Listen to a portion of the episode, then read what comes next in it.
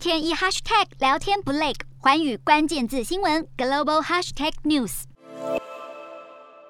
乌克兰总统泽伦斯基在二十二号受访表示，他已经准备好用乌克兰不加入北约的承诺来换取俄罗斯军队的停火及撤退，还认为停火协议一旦达成，就要交付乌国公民投票。泽伦斯基强调，乌克兰要做出任何妥协，都必须得到人民的直接回应，但也画了两条红线：一是乌克兰不会让出任何一座城市；二是不会签署任何含有去纳粹化字眼的协议。但最终结局还是要等到泽伦斯基与普丁会面才能有所定论。泽伦斯基还坦承，就算真的与普丁直接沟通，也无法在第一次会面就达成协议，暗示乌俄双方要平息战火，恐怕还得等上更多时间。